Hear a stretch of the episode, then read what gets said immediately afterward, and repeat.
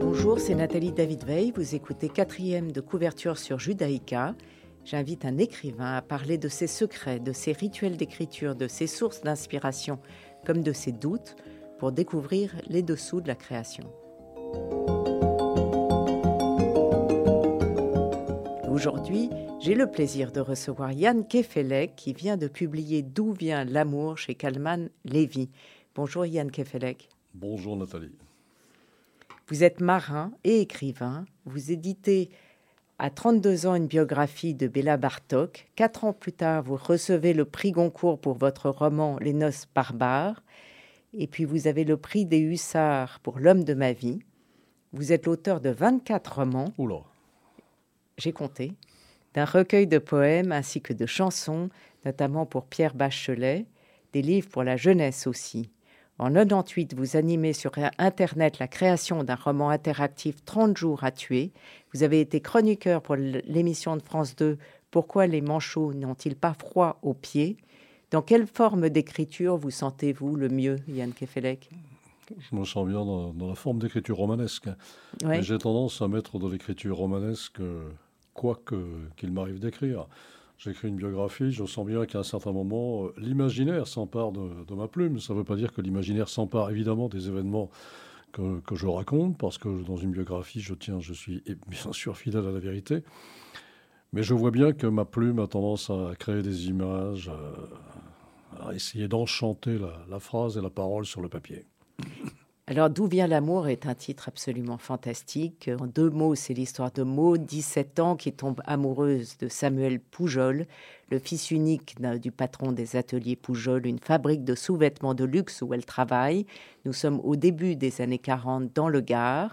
Et euh, vous avez cette réponse à votre question, d'où vient l'amour? Alors je ne suis pas sûr, tout à fait sûr qu'il s'agisse d'une question. Dans le livre, évidemment, j'en parle sous forme, sous forme de question.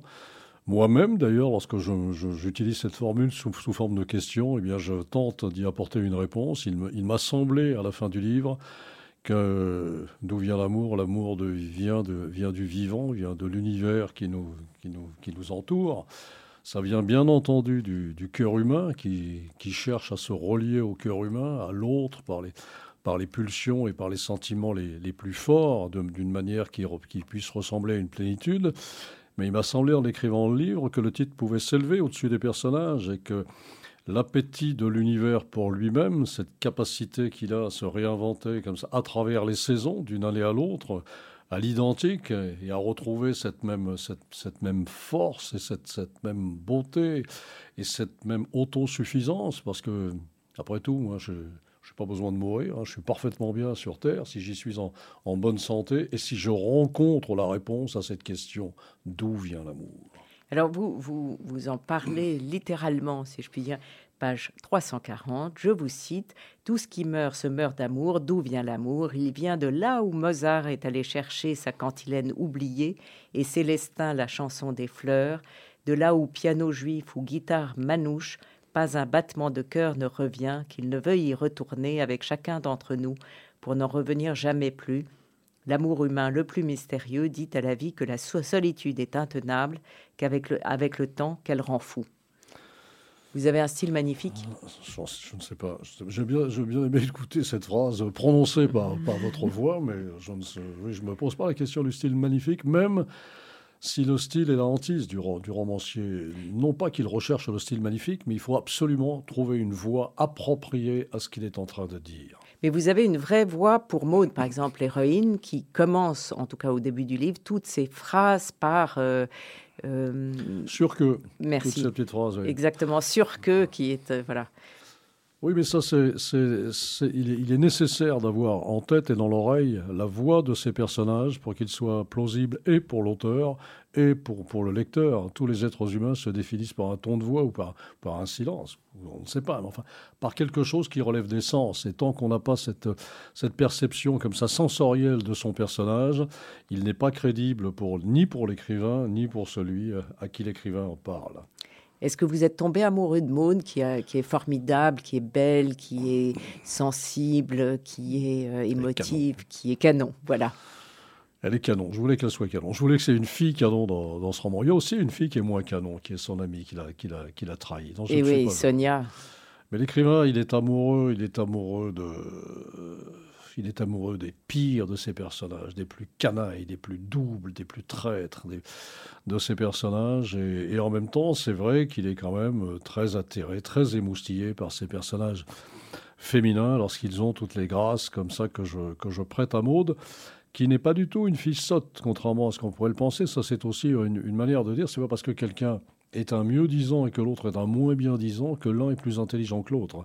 Maud, elle arrive de, sa campagne, mais elle a une perception des choses et une, intelligence spontanée comme ça de l'autre, et notamment de ses propres sentiments, parce que lorsqu'elle s'éprend de Samuel Poujol, elle a parfaitement compris de manière féminine que c'était l'homme de sa vie et qu'il allait rester. Et, et, elle a raison. Elle est beaucoup plus intelligente que lui. Ah mais lui c'est un c'est un j'allais dire c'est un homme euh, avec un, non non entre non je dis ça entre guillemets parce qu'il y a les hommes intelligents il est un peu sot comme souvent les hommes c'est-à-dire il, croit qu'il est qu'il croit qu'il est beau c'est un pan c'est un pan effectivement qui est brillant causeur par-dessus le marché qui vient d'un milieu où la parole est facile parce qu'il est c'est d'un milieu bourgeois comme ça très très bien élevé, très bien éduqué, mais malgré tout, il n'a il a pas cette, cette, finesse et cette approche des choses que Maud a spontanément sans avoir la parole. Et c'est elle, effectivement, qui sait que leur amour est un grand amour. Mais il a aussi des rapports plus compliqués avec son père. Oui, on est, on est dans, je, ça aussi, ça, ça, m'intéressait dans le livre. On est dans, une, dans cette période de, de, la résistance où les uns résistent, les autres beaucoup moins. Et là, ce fils qui a été mal vu par son père, a envie de s'égaler à son père en devenant un grand résistant comme son père l'a été. Ça, ça fait aussi quand même partie des atouts de, Samuel. C'est aussi quelqu'un comme ça qui veut, qui veut s'améliorer constamment. Avant de revenir à D'où vient l'amour de Yann Kefelec, on va écouter votre premier choix musical qui est Quand on n'a que l'amour de Jacques Brel.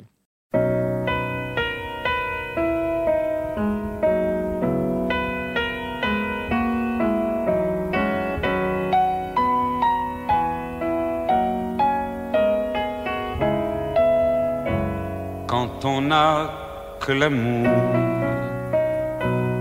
à s'offrir en partage. Un jour du grand voyage qu'est notre grand amour quand on n'a que l'amour?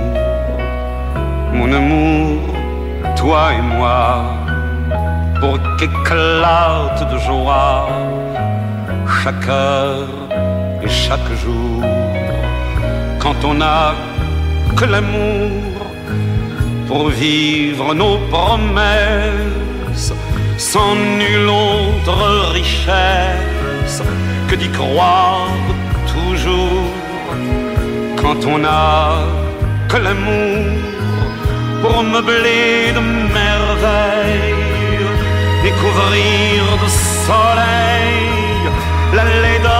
des faubourgs, quand on n'a que l'amour pour unique raison, pour unique chanson et unique secours, quand on n'a que l'amour pour habiller matin pauvres et malandrins de manteaux de velours, quand on n'a que l'amour à offrir en prière pour les maux de la terre en simple troubadour, quand on n'a que l'amour à offrir à ceux-là dont l'unique combat est de chercher le jour quand on n'a que l'amour pour tracer un chemin et forcer le destin à chaque carrefour quand on n'a que l'amour pour parler au canon et rien qu'une chansons pour convaincre un Alors, sans avoir rien que la force d'aimer, nous aurons dans nos mains, amis, le monde entier.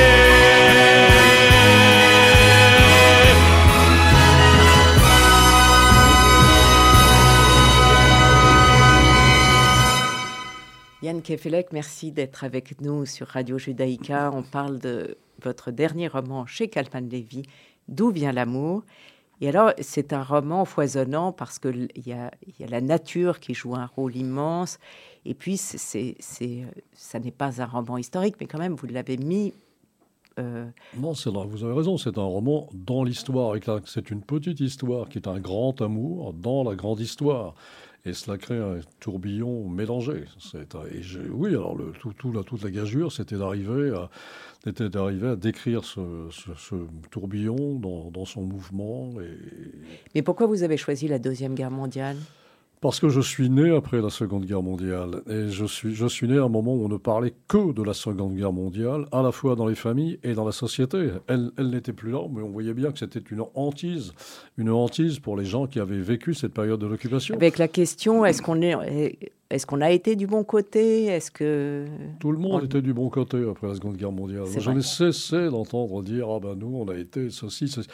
Et en fait, on se rendait compte qu'il y avait quand même une espèce de mauvaise conscience générale, notamment lorsqu'on parlait des, lorsqu'on parlait des Juifs. D'ailleurs, vous voyez, j'ai même hésité à, dire, à dire ce mot, tellement on, se rendait compte que quelqu'un ou que la société en général ou que soi-même d'ailleurs, on n'avait pas été à la hauteur au cours de, de cette période-là.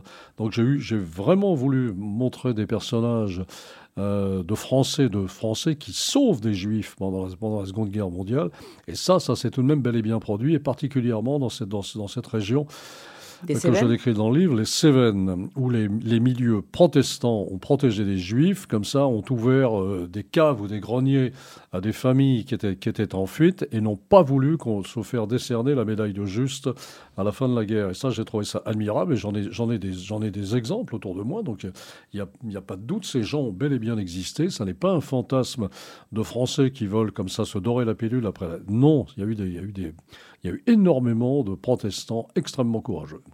Alors vous, vous décrivez une scène entre, entre votre héros, Samuel, et, et un officier SS euh, qui se déroule d'ailleurs à travers le livre, qui est très intéressant sur le, personnage de Samuel et sur le personnage du SS, me semble-t-il. Parce que je pense que ce SS, comme ça, qui est un peu décrit non pas comme un brave garçon, mais on ne montre pas toutes ses turbitudes ni toutes ses noirceurs parce qu'il aime la musique. Il adore la musique et il est extraordinairement frustré parce qu'il n'a pas son piano Steinweg, un piano euh, fabriqué par un juif, avec lui dans les Cévennes. Et alors donc il, il se console en gratouillant, en faisant de la, de la guitare sur la petite guitare de Manouche de Samuel Poujol et se développe entre eux une espèce de bizarre amitié où l'un pense manipuler l'autre et où finalement c'est l'autre qui manipule l'un, où les deux ils se manipulent ensemble. Mais en effet, c'est un... moi ça m'a plu de montrer que de montrer le rôle que peut jouer la musique dans la, dans la, dans la morale des situations d'amitié. Et alors, vous racontez la fin à travers, vous changez complètement de temporalité tout d'un coup. Est-ce que, euh, puisque c'est raconté par les fils, euh, en fait, on raconte l'histoire qu'on vient de lire, et quand est-ce que vous avez décidé de cette fin? Est-ce que vous saviez dès le départ avant de l'écrire ou est-ce que c'est venu au cours de la plume? Non, non, c'est venu dès le départ. J'aime bien faire disparaître le rôle du narrateur omniscient. Moi, je ne suis pas un narrateur omniscient. J'aimais bien que cette histoire soit racontée à quelqu'un d'autre, par quelqu'un d'autre, et qu'à mon tour, je la glisse à l'oreille de quelqu'un d'autre, c'est-à-dire à celui de la lectrice ou du lecteur.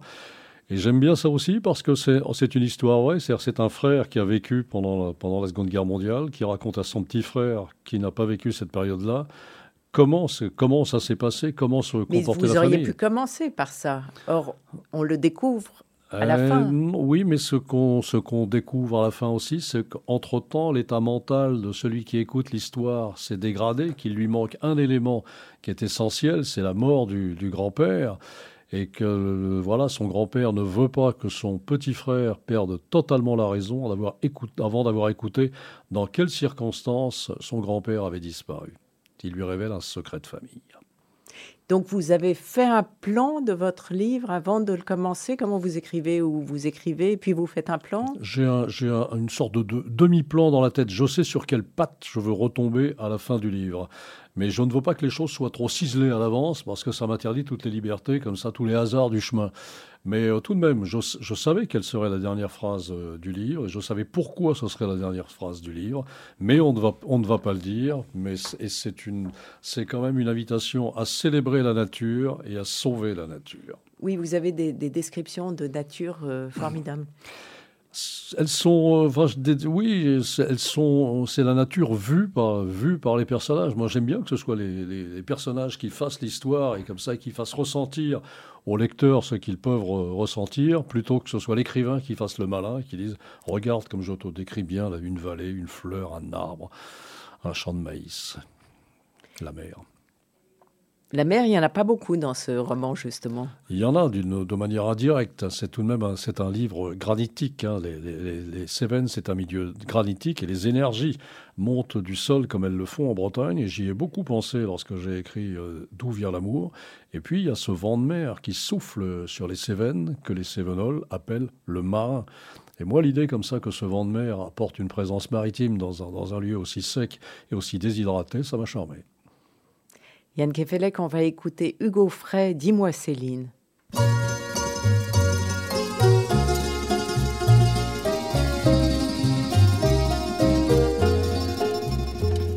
Dis-moi Céline, les années ont passé, pourquoi n'as-tu jamais pensé à te marier?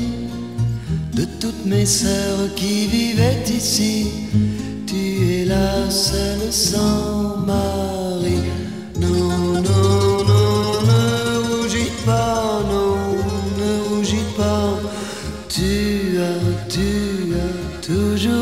Ne rougis pas, non, ne rougis pas.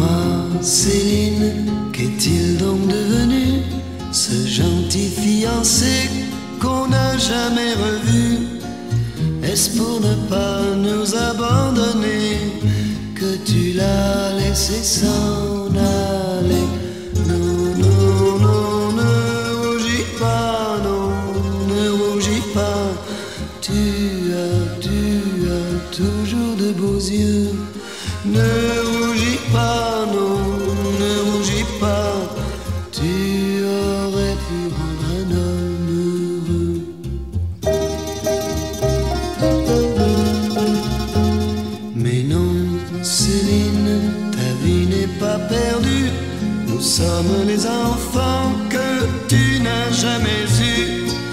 Il y a longtemps que je le savais et je ne l'oublierai jamais. Ne pleure pas, ne pleure pas. Tu as toujours les yeux d'autrefois.